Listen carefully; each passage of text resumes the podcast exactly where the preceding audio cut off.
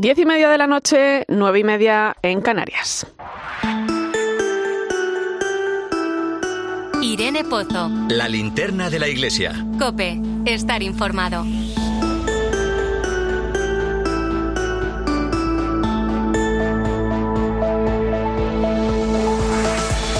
¿Qué tal? Muy buenas noches. Se cumplen cuatro años desde un momento que supuso todo un acontecimiento histórico.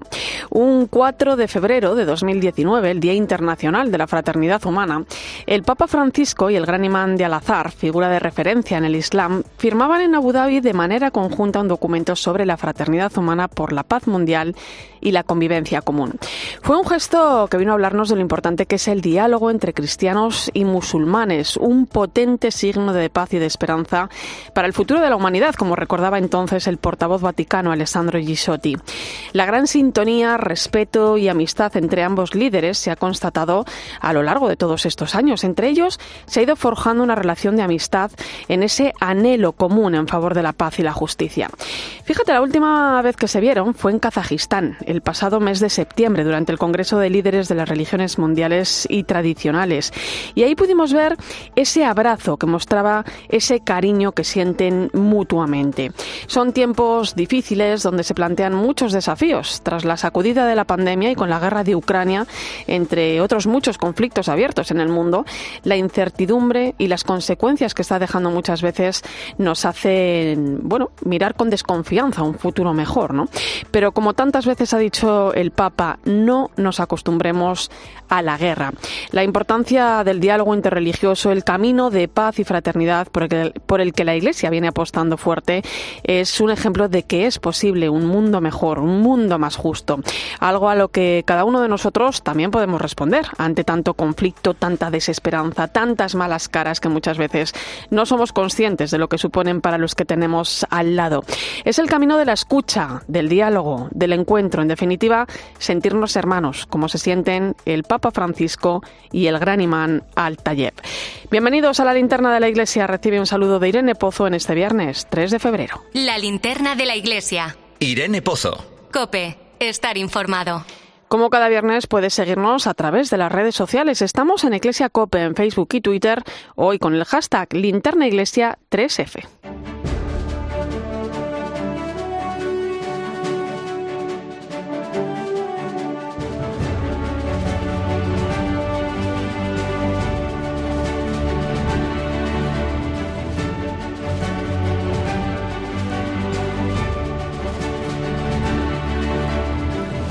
Repasamos hasta ahora las principales claves de la actualidad de la Iglesia que nos deja la semana. Manu Torralba, buenas noches. ¿Qué tal, Irene? Comenzamos en la sede de la Conferencia Episcopal, donde esta semana se han entregado los premios Bravo que cada año otorga la Comisión Episcopal para las Comunicaciones Sociales. Entre los galardonados están el columnista del Mundo y colaborador de esta casa, Jorge Bustos, el especial que realizó Iglesia del 40 aniversario del primer viaje de San Juan Pablo II a nuestro país, o la Fundación Octavo Centenario de la Catedral de Burgos, que se hizo con el premio Bravo especial. Su presidente, el arzobispo de Burgos, Monseñor Mario Iceta, fue el encargado de tomar la palabra en nombre de los premiados. Este reconocimiento que nos ha sido otorgado nos anima a seguir trabajando en favor de la promoción de la dignidad del ser humano, del progreso, la concordia y la paz de todos los pueblos. Me gustaría dedicar un recuerdo a quienes padecieron la dolorosa pandemia, a quienes nos ayudaron a sostener la esperanza y los cuidados en esos difíciles momentos. Por cierto que Monseñor Iceta no pudo evitar referirse a otro de los premiados, el premio Bravo eh, de radio que ha recibido nuestro compañero César Lumbreras por su programa Agropopular que emite cada sábado aquí en COPE. No me resisto, don César, a cantarle el canto que tiene sacramental en su programa. Me lo sé de memoria. Si no te pilla la ventanilla, confesao. La ventanilla hace papilla al más pintao. Me lo sé de memoria. ¿eh?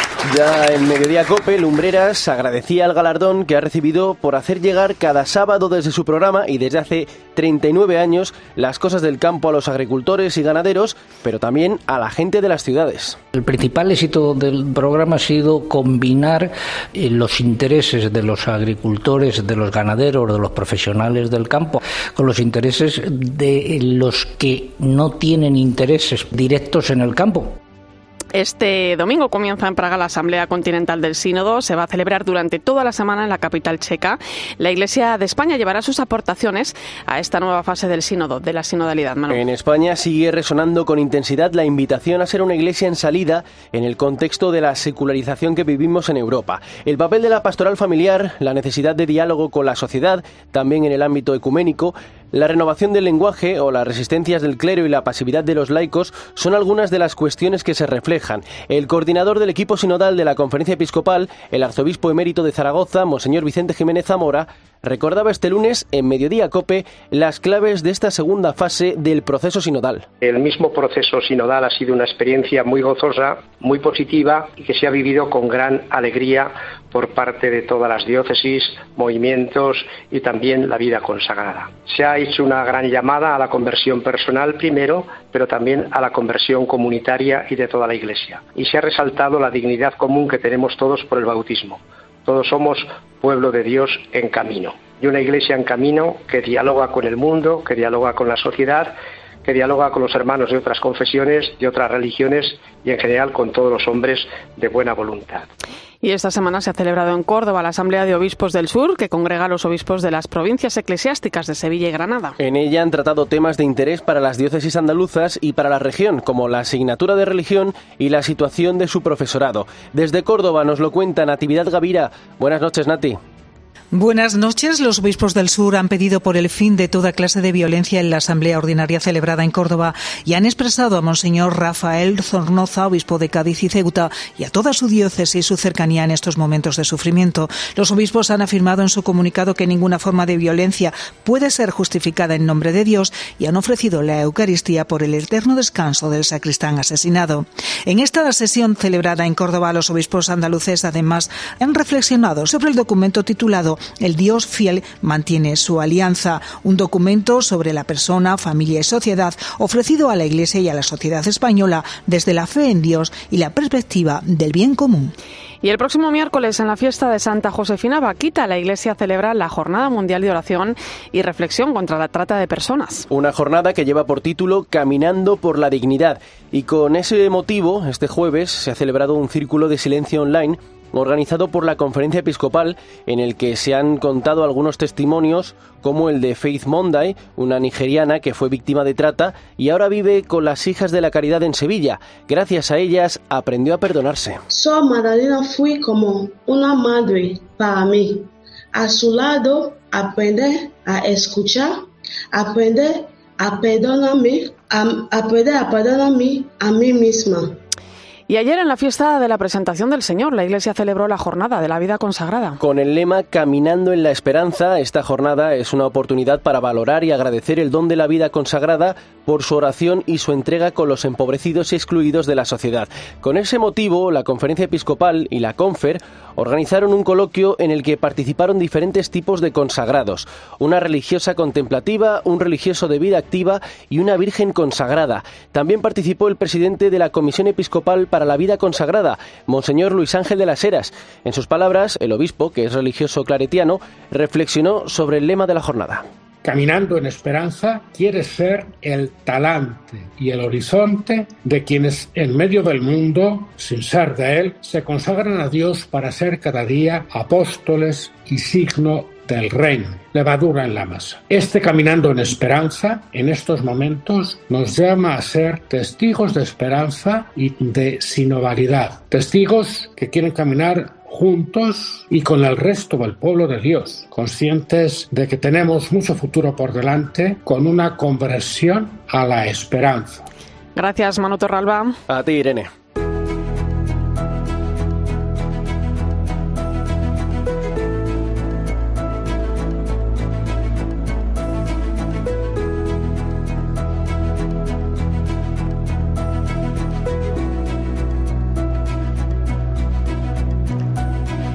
En España hay más de 40.000 consagrados y consagradas. Son personas que dedican su vida a Dios de una forma especial.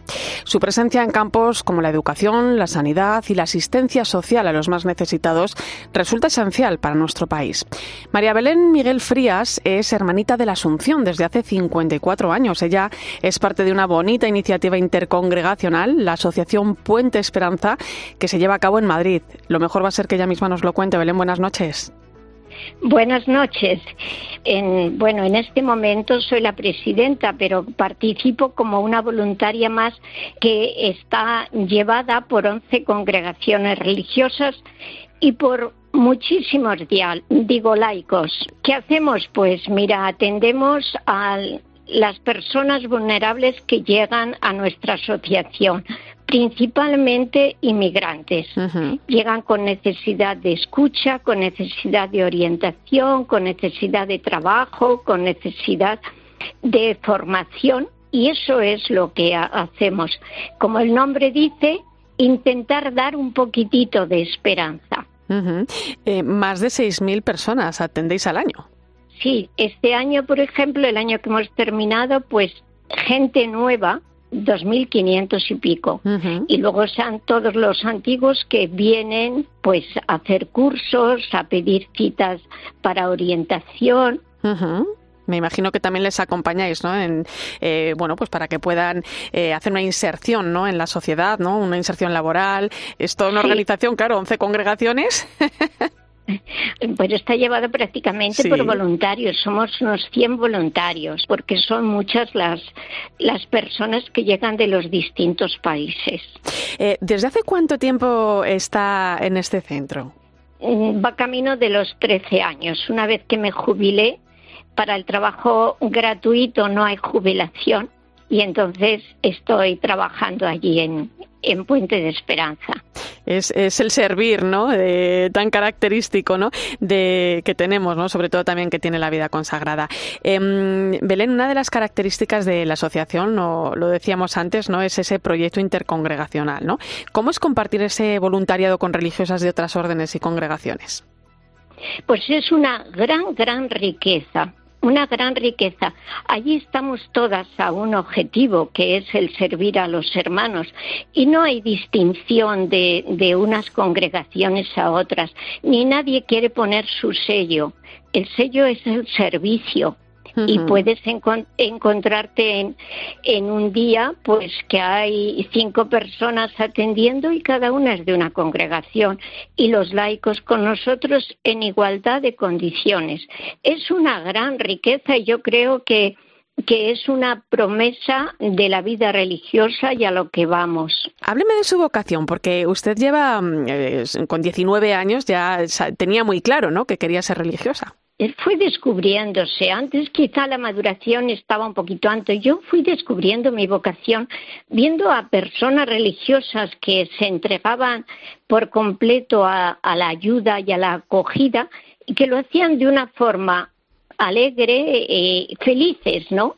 Y entonces uno se va preguntando qué anima a estas personas para encontrarse así y a través de ello pues uno va descubriendo a través de, de un discernimiento largo como, como puede ser un noviazgo pues uno va descubriendo y al final descubre la verdadera vocación y uno cuando descubre que es Dios quien llama pues no puede hacer otra cosa que entregarse a Él. ¿Y cómo le explicaríamos, eh, Belén, ¿no? A, una joven de 19 años de hoy en día, ¿no? ¿En qué consiste la vida consagrada?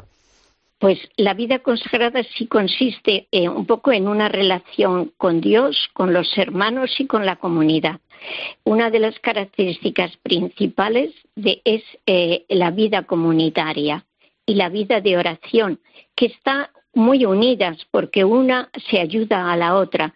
Y es descubrir que Dios llena todos esos espacios de la vida por la que uno mm, va transitando con una gran, gran mm, paz, porque puede haber eh, dificultades, pero uno las va encajando, las va viendo como posibilidades de crecimiento y va madurando en ellas, que no se nieguen a por lo menos a intentar preguntarse y a descubrirlo no, no somos nosotros los que damos nada a Dios, sino que Dios se vuelca con nosotros.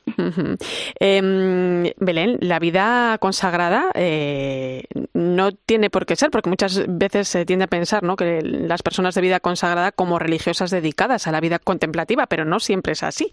No, es decir, hay distintas vocaciones.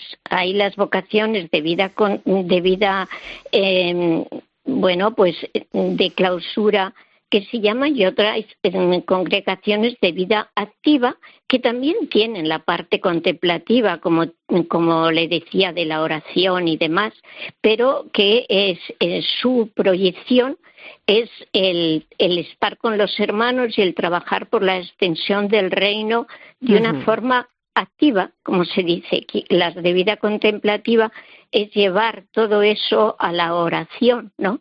Es eh, de alguna forma es ayudarnos unos a otros, unos a través de la oración y otro a través mm. del, del, trabajo. Y ambas cosas son muy importantes.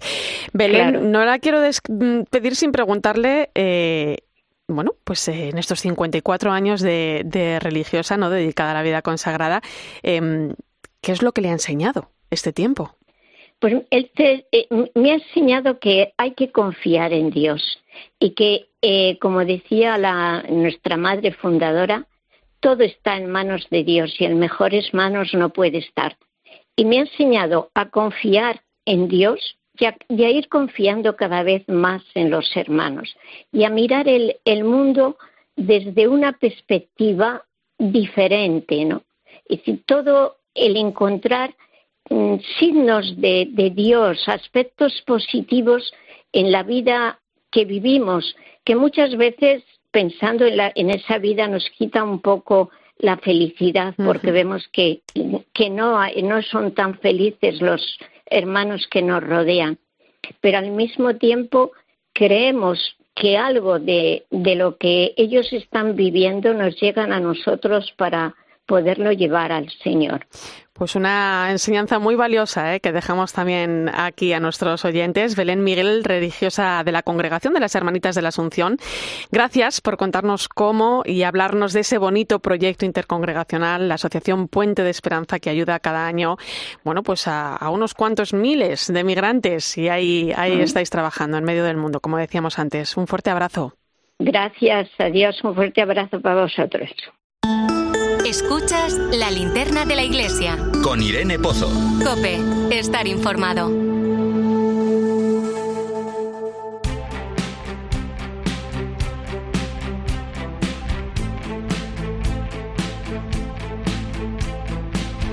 Ponemos el foco en la actualidad diocesana. Comenzamos en Granada, donde el Papa Francisco ha aceptado esta semana la renuncia por edad del arzobispo Monseñor Javier Martínez. Le sucede el hasta ahora arzobispo coadjutor, Monseñor José María Gil Tamayo. Nos vamos hasta Granada, Cope Granada, Juan de Dios Jerónimo. Buenas noches. Buenas noches, Irene. Después de casi 20 años, don Javier Martínez deja de ser arzobispo de Granada. Han sido innumerables las iniciativas que ha tenido en el mundo de la cultura, de la enseñanza, en el cuidado del patrimonio y muy especialmente en, los, la atención de los más desfavorecidos. Siempre nos decía que en COPE ha notado la cercanía del pueblo cristiano de Granada. Nunca me ha faltado la paz, nunca me ha faltado la alegría y nunca me ha, faltado la, gratitud por ver lo que veo que, que, Dios hace en la iglesia. Y Monseñor José María Gil Tamayo, que nos llega desde Ávila, comienza esta etapa al frente de la Archidiócesis de Granada con mucha ilusión. No desea otra cosa que servir y amar a todos los hombres y mujeres que Dios le ha confiado. No deseo otra cosa que serviros y quereros como pastor vuestro en el nombre del Señor, especialmente a los más pobres y desfavorecidos. El próximo 25 de febrero será la Eucaristía de despedida de don Javier Martínez en la Catedral de Granada. El arzobispo de Arzobispado de Barcelona ha presentado esta semana el Directorio de Entidades de Acción Social, una relación de las casi 40 instituciones que realizan este tipo de labor en la archidiócesis con datos e información útil para quienes puedan necesitar sus servicios, especialmente las personas más vulnerables. COPE en Barcelona, Yolanda Canales, buenas noches. Buenas noches, Irene. La voluntad de los impulsores de este directorio es alcanzar al menos el centenar de entidades de acción social e incluirlas en el documento que se repartirá en parroquias y otros organismos y que también se puede consultar a través de Internet. El directorio incluye datos básicos de cada entidad como sus objetivos y el colectivo al que va dirigida la acción que presta. El delegado diocesano de Pastoral Social del Arzobispado de Barcelona, Joan Costa, explica el objetivo de la iniciativa. Tenemos tenemos que ayudar y llegar a todos los que podamos y dar el máximo servicio para ayudar al máximo de personas posibles. Se trataba de crear una red de conocimientos entre ellos para, por ejemplo, si no me cabe nadie más en el albergue, saber dónde puedo enviarlos y esto facilite que podamos ayudar a más gente. Ahora mismo en el directorio hay medio centenar de entidades. Y mañana sábado Madrid acoge una nueva edición de Encuentro África que en esta ocasión lleva por título Transformadoras y tiene como protagonista a las mujeres africanas. Nacho de Gamón, buenas noches.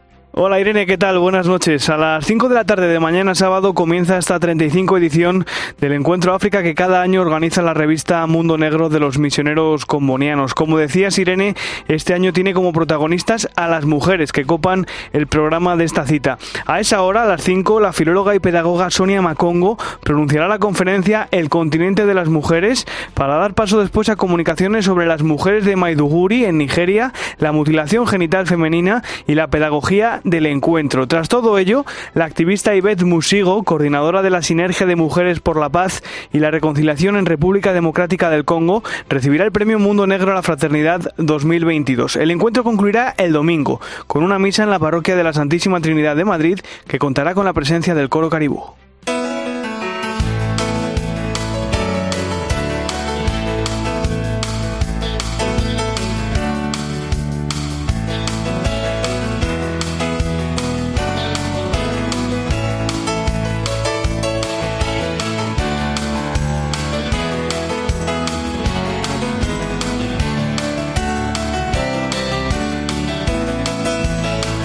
Sabes, el Papa está durante esta semana de viaje apostólico en África y el primero de los dos países que ha visitado ha sido la República Democrática del Congo. De allí es la protagonista de la siguiente historia, la ganadora del Premio Mundo Negro a la Fraternidad, la activista Yvette Musigo, que lleva desde niña luchando por los derechos de las mujeres del este de su país. Hace varias décadas que la parte oriental del país vive sumida en la violencia. Tiene muchos recursos mineros que llaman la atención de otros países y eso lo ha convertido en una zona de conflicto. Eso provoca pobreza y un movimiento migratorio masivo hacia el exterior, con un tejido social que está completamente desconectado. En el este de la República Democrática del Congo hay grupos armados desde hace más de 25 años que luchan por el control de las minas de coltán, uno de los minerales más codiciados del mundo y de los que este país tiene el 80% de las reservas mundiales. En este contexto, las dificultades para las mujeres se multiplican. Explotación sexual, discriminación, violaciones, inseguridad alimentaria que les impide sacar adelante a sus hijos son víctimas de tantos tipos de violencia que parece imposible enumerarlos todos. Con la presencia de estos grupos armados hay mujeres que son muy vulnerables. Primero porque son víctimas de violencia sexual, segundo porque no saben trabajar la tierra y tercero porque son víctimas en su propia casa de violencia de género. La República Democrática del Congo es un país donde no se respetan los derechos de la mujer. Por eso hace 10 años se creó el proyecto Mujer al Teléfono del que Ivette formó parte.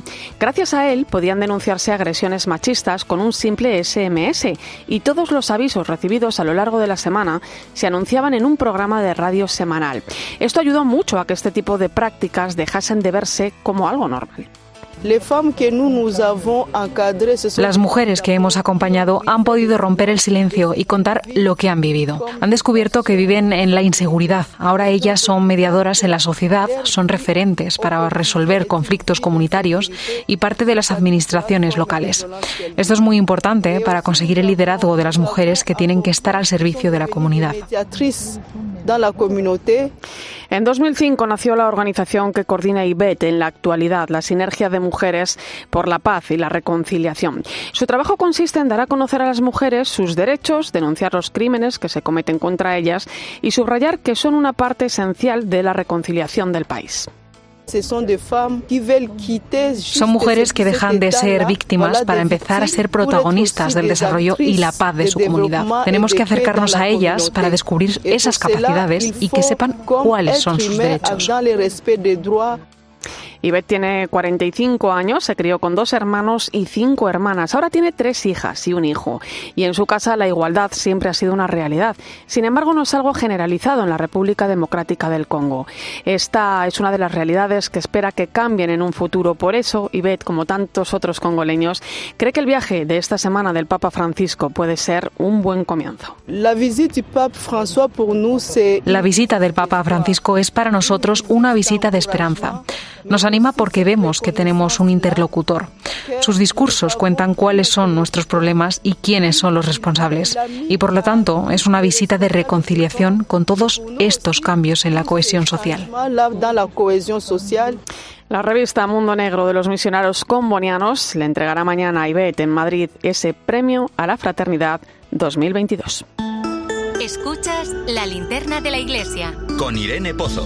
Cope, estar informado. Y vamos con otra imagen, además de las muchas de su viaje que el Papa nos ha dejado esta semana. Es la que nos trae mes a mes el vídeo con su intención de oración. Esta vez Ana Medina toca en el epicentro de la fe en nuestras ciudades, pueblos y barrios. Buenas noches, Ana.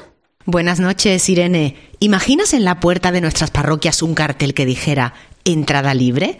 Es el pensamiento del que parte el Papa en su último vídeo de oración. Francisco centra su mirada este mes en el vídeo del Papa en crear comunidades cercanas, sin burocracia, centradas en las personas y donde encontrar el regalo de los sacramentos. El Papa invita a ser comunidades inclusivas y no un club para pocos, dice.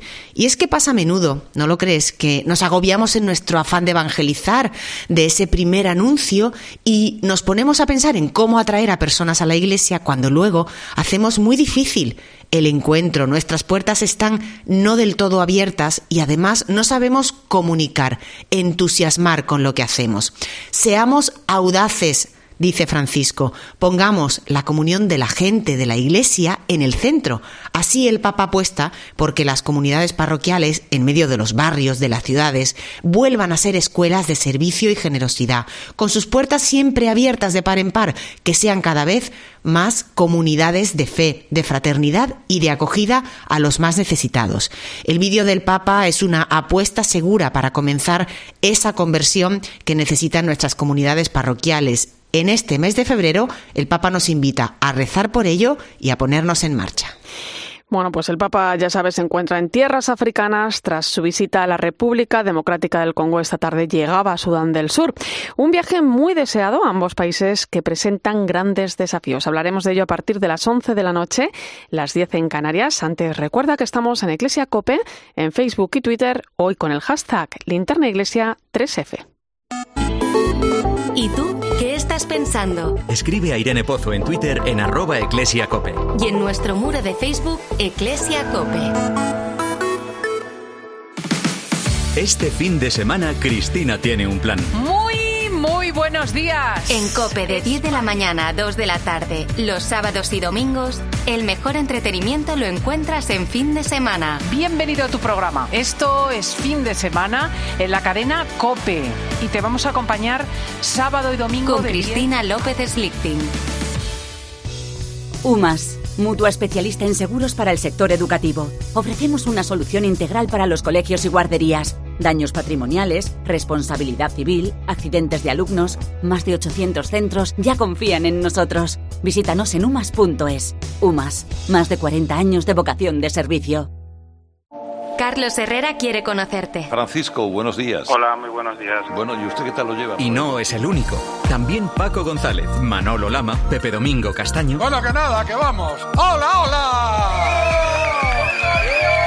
¡Qué locura! Y Juanma Castaño, Ángel Expósito, Pilar García Muñiz, Pilar Cisneros, Fernando de Aro. Todos ellos quieren disfrutar contigo de los contenidos radiofónicos más exclusivos, a la carta. Entra ya en cope.es, regístrate y abrirás la puerta a un mundo lleno de experiencias. En una radio que también se ve.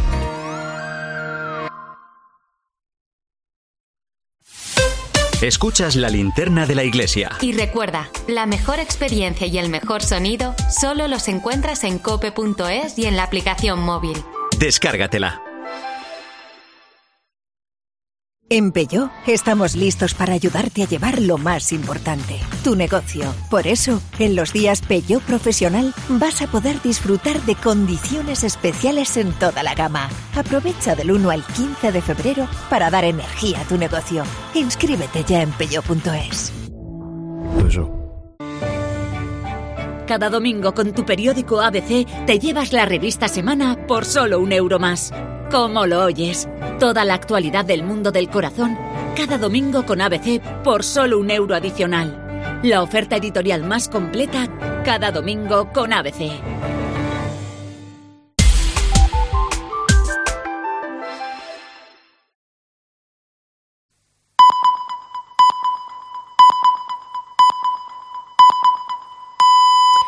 Once de la noche, 10 en Canarias. Irene Pozo. La linterna de la iglesia. Cope, estar informado.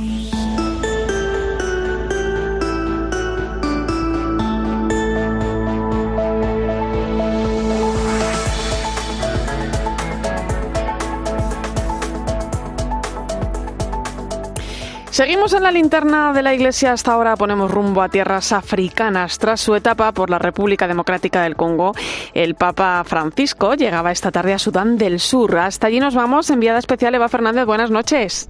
Muy buenas noches, Irene. Muy buenas noches desde Yuba, que queda lejísimos. un poco, sí. Oye, escuchando al Papa estos días eh, a su paso por la República Democrática del Congo, uno se da cuenta de la necesidad de consuelo y esperanza ¿no? que necesita este pueblo, como les decía precisamente el Papa los obispos antes de partir hacia Sudán del Sur, hacia Yuba, donde te encuentras efectivamente. ¿Cómo ha sido el paso del Papa por este país, Eva? Bueno, pues la verdad, Irene, es que nos ha dejado mm, muy conmovidos porque, porque África está claro que no es un cliché, aunque se diga mucho, es que no te deja indiferente, es imposible. Además, estar en contacto con gente tan estupenda, tan generosa, tan entusiasta, tan esperanzada, a pesar de todo el sufrimiento que tiene acumulado, de verdad que te replantea muchísimas cosas de cómo vivimos nuestra fe en Occidente. Por aquí, eh, acompañando al Papa, hay periodistas de todos los países, de mm, distintas creencias o de ninguna creencia, eh, la mayoría diría. Y de verdad que mm, todos nos miramos eh, uno al otro diciendo, nos hemos nos han dejado absolutamente impactados porque al Papa eh, se le ha recibido con un cariño extremo. Han salido a las calles, han acudido a los actos con, sus mejores galas. De hecho, mm, casi todos se habían hecho trajes para, mm, para la, ocasión, cada uno a su estilo, con motivos relacionados con la visita del Papa. Y, es un viaje que mm, está suponiendo mucho esfuerzo a Francisco. El, el, el, calor es sofocante, ¿no? Pero, pero él se está entregando en cada encuentro, ¿no? Y hoy parecía esta mañana cuando nos despedíamos del, del, país como si como si tuvieran cierta tristeza, ¿no? Eh, despidiéndose del Papa cuando se dirigía al aeropuerto de Kinshasa, alzaban las manos para despedirse gritando en francés viva el Papa, ¿no? Y la gente con la que he podido hablar, em, muchos de ellos misioneros, em, me decían Irene que, que, que, si el Papa puede conseguir que disminuya la miseria y la muerte, eh, va a ser un milagro, ¿no? y, y es verdad, porque el Papa lo, que lo que desde luego mm, lo que hemos presenciado es que ha denunciado sin pelos en la lengua el genocidio silencioso, ¿no? De, de 10 millones de personas en el este del país por parte de milicias que se disputan el control de las minas de diamante, de cobre y de coltán y y, bueno, pues es que son tantos momentos, ahora mismo me preguntas si se me agolpa, se me agolpa el encuentro con los jóvenes, que, que el, estadio se vino abajo, cómo se pusieron mm. en pie todos, de verdad, increíble, 65 jóvenes acompañando al Papa en su condena de la corrupción y, luego bueno pues pues eh, prácticamente horas antes de abandonar el país esa reunión con los auténticos héroes de la mm. República Democrática del Congo África, ¿no? Los religiosos, misioneros, sacerdotes, había tantos españoles ya mayores mm, que se han dejado la piel allí en ese país, ¿no? El Papa fue muy bonito porque les animó a continuar siendo un testimonio eficaz con sus vidas y por supuesto les agradeció el servicio a los, a los descartados. Ha sido un, un viaje, el de la República Democrática del Congo, mm, de verdad eh, absolutamente inolvidable. Mm, además, un país de tantos contrastes, ¿no? Em, el Papa está siendo contundente con sus palabras, ¿no? Le, lo decías, ¿no? Lo hemos escuchado en República Democrática del Congo, pero también en Sudán del Sur, donde llegaba esta misma tarde y donde hacía un enérgico llamamiento por la paz, ¿no? En su discurso ante las autoridades.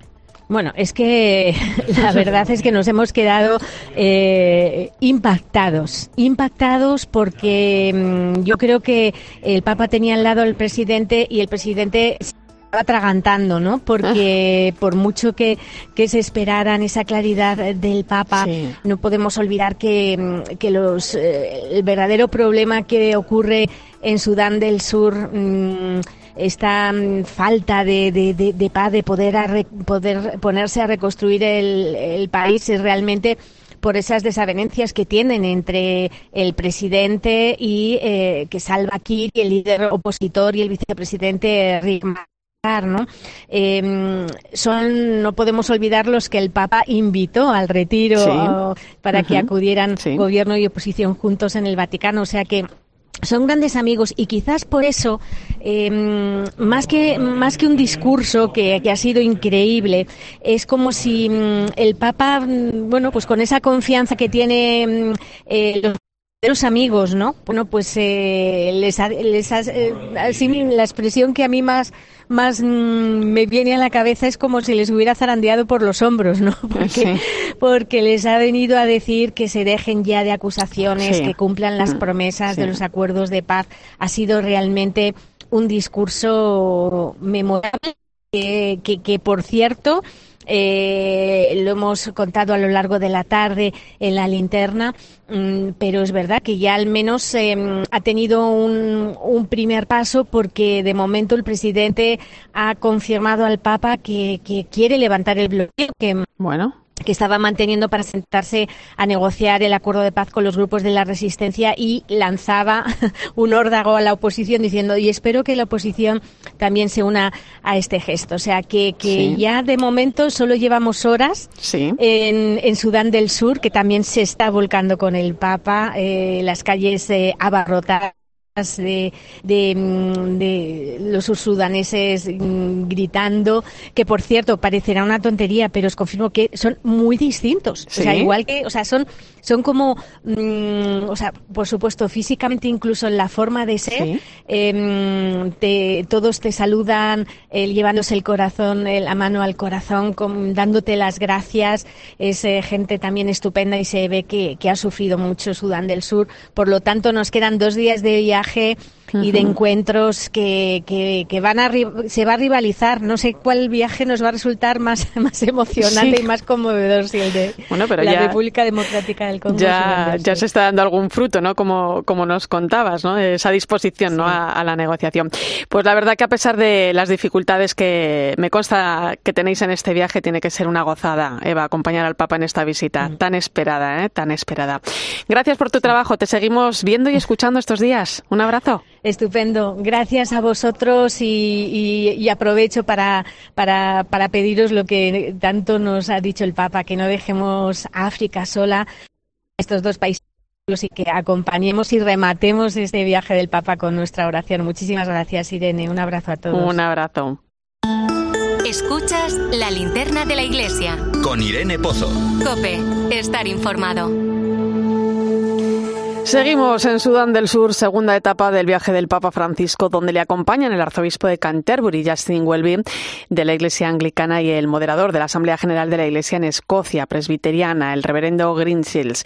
Toda una peregrinación ecuménica de paz, como se ha denominado a esta parte del viaje, como lo han dicho ellos mismos. En Sudán del Sur, viviendo esta visita de cerca, está el cooperante español de las misioneras salesianas, Fernando López Cabello. Muy buenas noches. Hola, buenas noches. ¿Cómo es Sudán del Sur, Fernando? Un país muy joven, pero que ha estado en guerra prácticamente desde su nacimiento, ¿no? ¿Qué consecuencias vive la gente?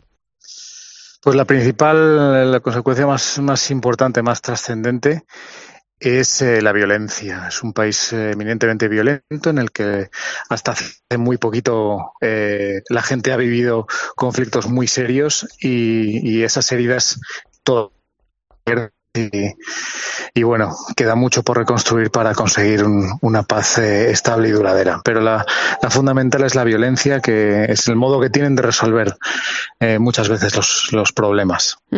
¿Por dónde pasan las principales necesidades de este país? Pues la primera de todas es el hambre. Eh, existe un, índice, el IPC, el, el, el, no tiene nada que ver con los precios al consumo, pero sí que elaboran un ranking en, de la malnutrición en, en, los distintos países y en ese ranking eh, de 193 países, eh, Sudán del Sur está el 191. Eh, los datos dicen que los próximos meses se va a poner peor, hasta justo antes de, la, de que empiece la estación lluviosa, incluso viene entrada la estación húmeda, que es a partir de mayo, eh, pues se va a poner todavía el asunto peor y se habla de, de pues prácticamente la mitad de la población con problemas de, de alimentación y de nutrición y especialmente acusada en los menores de 5 años. Bueno, pues ese es el primer problema. Y bueno, pues eh, la violencia heredada y añadida de los conflictos tan recientes, pues no está ayudando, sinceramente. Lo que sí ayuda es eh, la enorme capacidad que tienen de resiliencia en este, en este país. Eh, son gente muy auténtica, muy fuerte y con historias tremendas que son capaces de llevar adelante sus proyectos de vida de una forma pues, pues muy elegante. Yo la verdad es que, bueno, me, me sorprendo, me maravillo, estoy aprendiendo cada día muchas cosas de, de aquí. Pero también, pues, pues eso, esa parte tan, tan negativa como es eh, cómo se vive, ¿no? Aquí la pobreza. Y tan dura, sí. Eh, Fernando, llegaste a Sudán del Sur el pasado mes de noviembre. ¿Qué te llevó hasta allí a trabajar con las salesianas? ¿Qué labor desarrollas? Bueno, yo en concreto, pues me dedico a, a, a hacer propuestas, a justificar proyectos y, bueno, básicamente eso, ¿no? A atender a los donantes, porque hay mucha gente que, que tiene buen corazón y que quiere, quiere donar sus recursos para, pues para intentar paliar un poco las necesidades de quienes más sufren.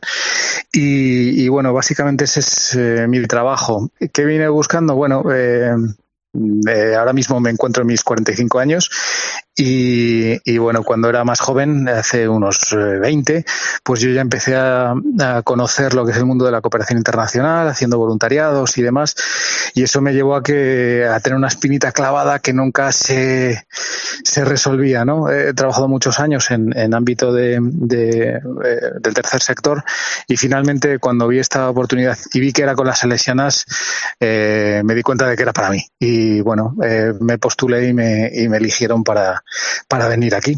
Y nada, pues estoy muy feliz, sí. ¿Cómo, ¿Cómo es trabajar? Porque tú eres laico, ¿no? ¿Cómo es estar al lado de, de, de las salesianas, ¿no? En tu perfil de Instagram a mí me llama la atención, ¿no? Pone aprendiendo a ser misionero. Efectivamente. Sí, aprendiendo, aprendiendo muchas cosas, aprendiendo, eh, aprendiendo a ser disciplinado, porque aquí la disciplina es casi una ley. Y, y bueno, pues el levantarte a las seis de la mañana y acompañarlas en sus oraciones y bueno, pues te hace, te hace plantearte muchas cosas. Yo te, tenía un, jefe que me decía que la disciplina da mucha libertad y es verdad.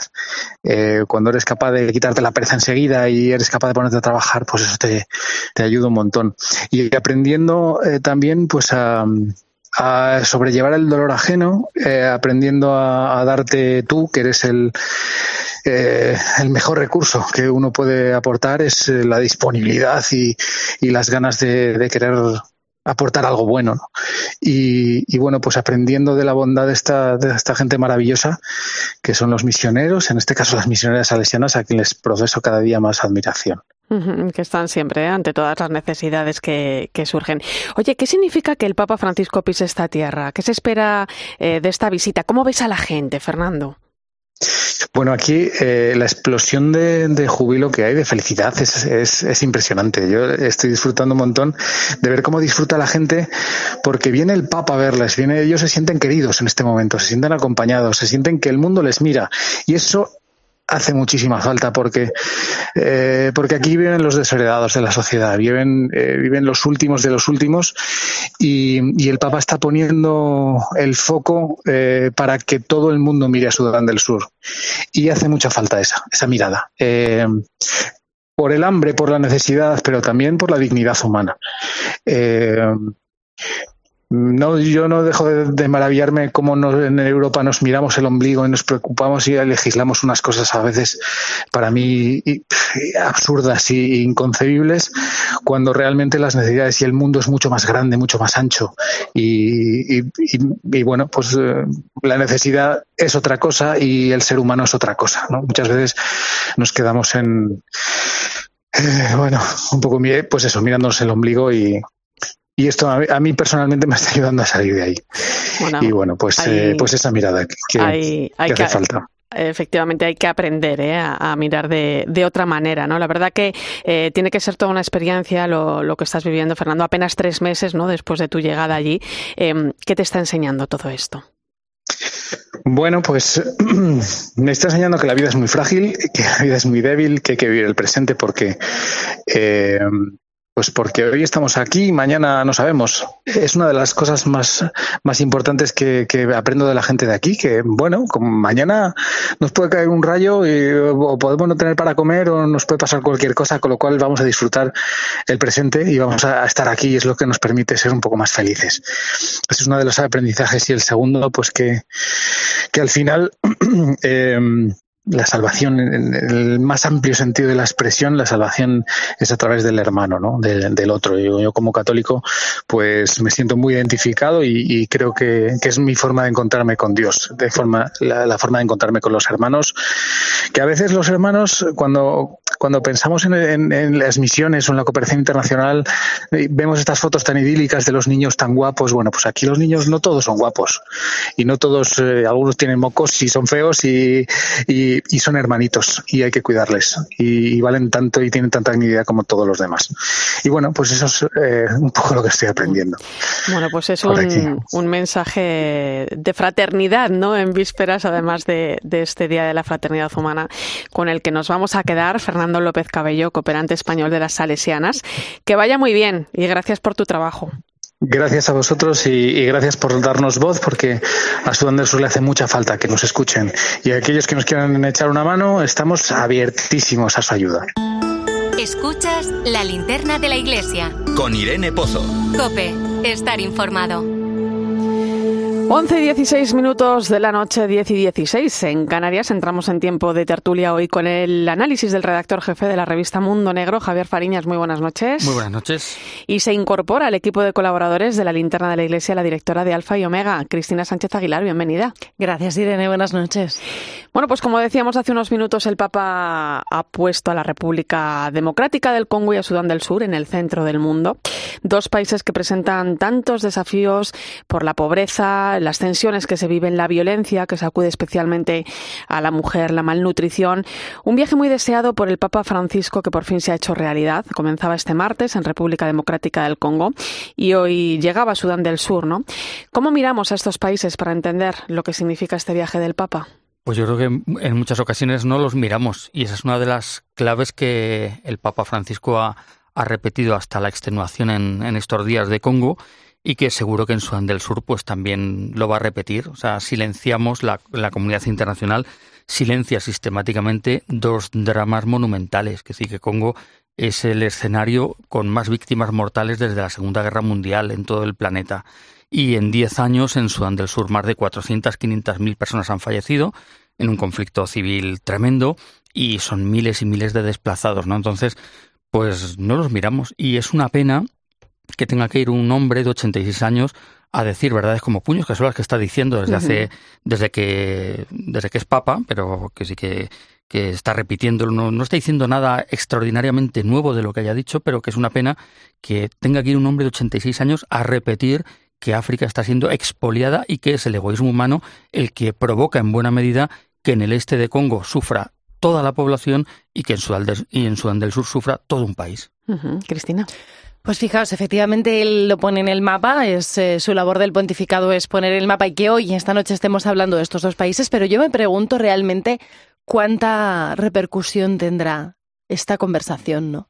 Yo tengo la experiencia, porque Javier tiene una publicación muy dedicada, ¿no? al eh, continente africano. Yo tengo la experiencia de que realmente es difícil llamar la atención y captar la atención de las personas de, los lectores a temas como lo que sucede en la República Democrática del Congo, lo que sucede en, en Sudán del Sur. No solo la cuestión geopolítica o no solo la cuestión económica, sino lo que le sucede a las personas. Realmente hay un criterio de proximidad que todavía nos es muy difícil de, de saltar, de solventar. Los medios de comunicación ahí jugamos un papel importante. Por eso ¿eh? te digo, no es puede muy ser complicado. que se acabe la visita y todos dejemos de hablar, ¿no? De lo que pasa eh, eh, en África, ¿no? O sea que también tenemos una labor importante. De hecho, de todas formas, el Papa está siendo muy contundente eh, en, sus palabras, aunque no hay novedad en, en, lo que dice, pero está siendo muy contundente, ¿no? Decía en República Democrática del Congo, ¿no? Un país rico pero con gente tan pobre, ¿no? Eh, donde uno de cada tres niños sufre malnutrición, donde la gente se muere de sarampión, o sea, ¿no? Y él, él en su primer discurso ha sido tajante, lo decías tú, Javier. África no es una mina que explotar.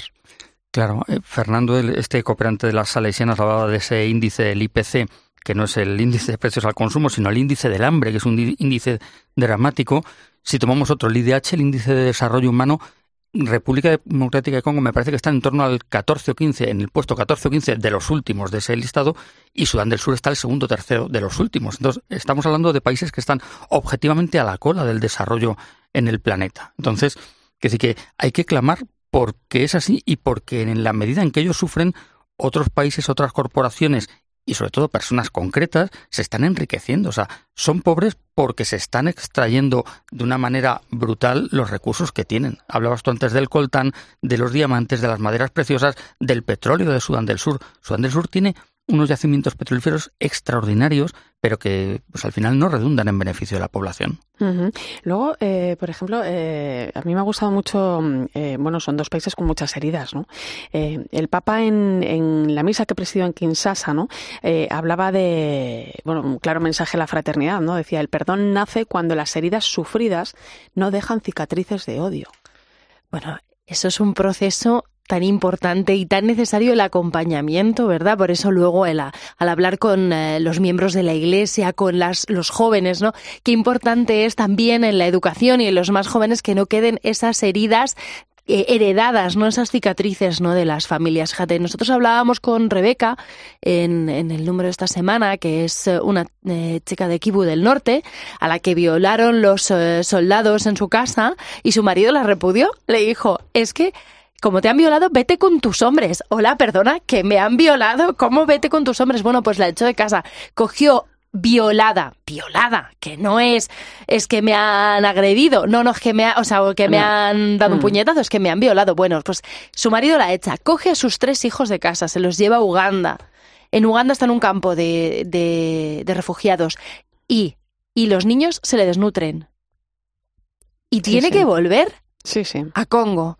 Y esas son las historias reales de las personas bueno, que han estado con el hecho, Papa. Uno de los momentos más impactantes que se ha vivido en esta visita del Papa es eh, el encuentro que ha mantenido con las víctimas, ¿no? Que eran Eso precisamente eso, personas con historias sobrecogedoras, eh, repletas de dolor, eh, quizá marcadas para siempre, ¿no? A pesar de, de, haber perdonado a sus verdugos, ¿no? Historias de violaciones, de decapitaciones, o sea, ha sido Y en tremendo. ese discurso, el último, penúltimo párrafo dedicado a mujeres y niños. Sí, dice, sí. es que de todo este sufrimiento, especialmente las mujeres y los niños son las víctimas, son las víctimas, entre comillas, preferidas de los verdugos. Que, que al final el, el, el, cuerpo de la mujer es un campo de, de batalla, de batalla. En, en, en, tantas y tantas sí, guerras. De, del mundo, pero que sí, que aquí cuando le dieron el premio eh, Príncipe de Asturias a Cadia Yuba, periodista congoleña, lo dijo, la, el cuerpo de la congoleña es campo de batalla para el M23 ruandés, para la infinidad de grupos rebeldes que hay, más de 120 grupos rebeldes se están, eh, están rapiñando las riquezas del este del Congo. Y mujeres y niños especialmente eh, víctimas. Por eso cuando habláis del perdón, a mí me ha, me ha tocado especialmente lo que le decía el Papa a los obispos congoleños, arriesguen por el perdón. Dice, ya hay un chiste de pues, cuando los curas antiguos decían, hijo, ¿y cuántas veces? Pues el Papa un poco, evidentemente en otro tono se ha dicho, dice, evidentemente el código nos dice lo que hay que hacer. Dice, pero vamos a fijarnos en el código, pero fijarnos en el perdón. Y si tenemos que arriesgarnos por algo, por el perdón, porque sin perdón ni Congo ni Sudán salen adelante. Bueno, ahora tenemos al Papa en Sudán del Sur. Sus primeras palabras también han sido tajantes. Ha dicho basta, hay que dejar atrás el tiempo de la guerra, hay que propiciar un tiempo de paz, es decir, hay que construir, ¿no? Y como decía Eva, ¿no? Los mandatarios tragaban saliva, ¿no? Pero ahí está ese primer paso del presidente, bueno, porque parece que está, eh, como le ha confirmado al Papa, dispuesto, ¿no? A iniciar esa negociación, ¿no? Es, es casi un milagro, es el camino del diálogo. Que fue en 2019 cuando besó los pies de los líderes sudaneses. Es que el Papa se ha dedicado especialmente a este nuevo país, el país más nuevo del mundo, que después de 20 años, eh, tú me dirás, Javier, bueno, más o menos 20 años en guerra con, por, su independencia, después al año, no llegó al año, una guerra civil y la que llevan inmersos, pues desde entonces. Desde entonces, es que es una cosa increíble. Y, ya el Papa se ha dedicado especialmente tanto que besó los pies de los líderes, algo que realmente sabemos que les ha ido, bueno, que fue un, gesto muy poderoso y que ahora ha ido allí a su casa a recordarles aquel gesto y a seguir adelante. Esperemos que no, que no haya sido un gesto político el de Salva Kiir, que, que no sea decir, bueno, ya que está el Papa ha dicho, venga, yo eh, hago este ofrecimiento, que sea de verdad, porque al final, para estar poniendo mentiras encima de la mesa, que al final en Sudán del Sur se habla muchas veces de que la desaparición política de Salva Kiir y de Riek Machar será la única forma de que el país salga adelante. Estos señores llevan 10 años guerreando. Oye, antes de... Eh, eso es importante también, ¿no? Porque antes de regresar el domingo a Roma, eh, quedan momentos importantes en Sudán del Sur, ¿no? Eh, mañana se va a encontrar con desplazados internos y se va a celebrar una oración ecuménica. No olvidemos que el Papa va acompañado. Es un viaje muy marcado en este aspecto con el tema del ecumenismo, la unidad de los cristianos. Claro, porque además el Consejo Mundial de Iglesias es uno de los organismos que está trabajando también más, de forma muy silenciosa, pero muy efectiva también, por la paz y la reconciliación. Y desde el primer momento, desde el 16, que dijo el Papa que quería ir a Sudán del Sur, ya dijo que quería ir acompañados de nuestros, de nuestros hermanos. Última palabra, 30 segundos, Cristina. Bueno, que esperemos que todo esto no sé que nos quede en esta mesa, sino que se vean realmente pasos adelante. Yo creo que podemos estar esperanzados en que la visita del Papa, que ha ido con un gran esfuerzo, porque no es ninguna tontería que él esté allí después de todo lo que ha pasado, sirva para algo. Bueno, y, como nos decía el Papa, ¿no? que no nos olvidemos, que no perdamos de vista a África. Esperemos que este viaje del Papa dé frutos muy pronto, que veamos que realmente es posible ese camino de paz y fraternidad a pesar de tantas heridas. Desde luego la esperanza está sembrada. Lo dejamos aquí. Gracias, Javier Fariñas. Gracias. Y Cristina Sánchez, hasta pronto. Hasta pronto, Irene. Gracias. Gracias también a ti por acompañarme esta noche en la linterna de la iglesia. Te quedas ahora con el partidazo de Cope y yo se va la Larrañaga.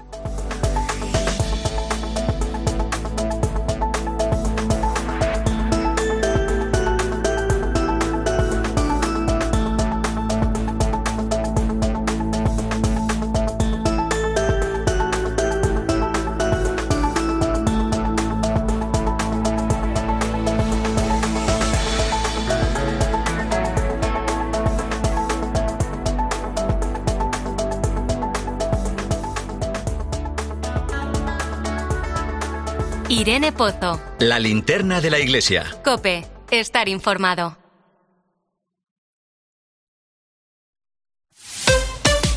Escuchas Cope.